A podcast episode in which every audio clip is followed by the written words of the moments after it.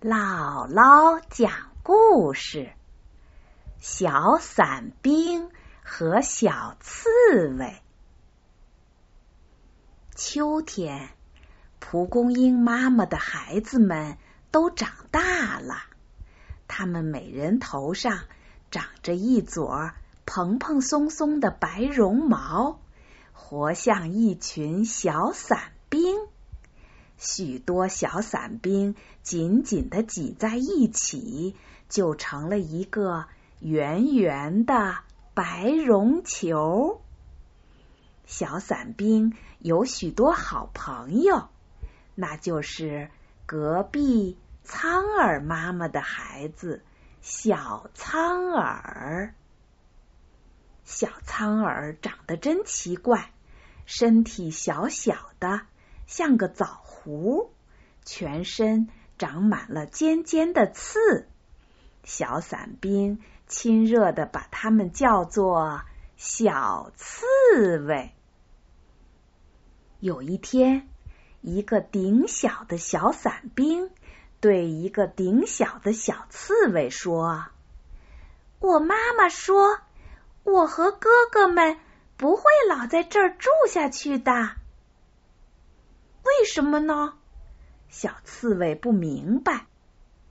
妈妈说：“我们必须分散到别处去，藏在泥土里，才会像妈妈那样长成一颗真正的蒲公英的。”小刺猬听了，想了想，说：“可是你们怎么到别处去呀？”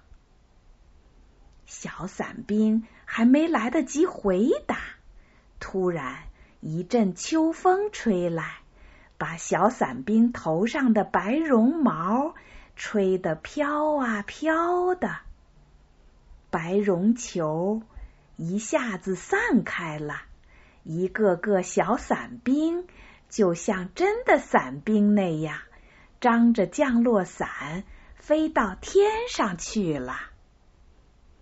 顶小的小伞兵飞在空中，快乐的大声喊道：“小刺猬，瞧，风伯伯带我们去旅行啦！再见，再见！”好朋友走了，小刺猬真冷清啊！他们也想出去旅行，可是。他们没有小伞，不能跟着风伯伯走。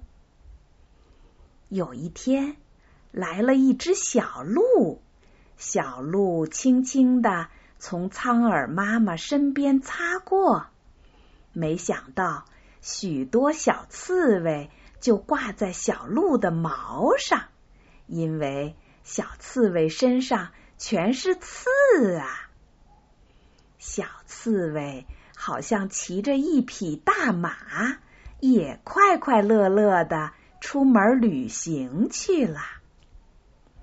小鹿不停的跑着跑着，它忽然觉得身上有点痒，就靠在一棵小树上，轻轻的擦起痒来。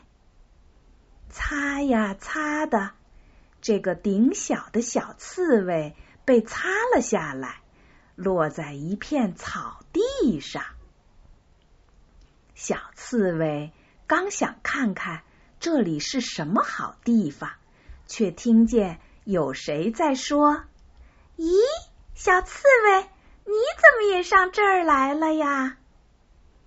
小刺猬回头一看，哎呀，原来就是那个顶小的小伞兵。小伞兵躺在地上，已经有一半儿给土埋上了。看到好朋友，小刺猬真是高兴极了。他连忙回答说：“是小鹿把我带来的。”小伞兵和小刺猬又在一起了。风伯伯吹起又松又软的土。轻轻地盖在小伞兵和小刺猬身上。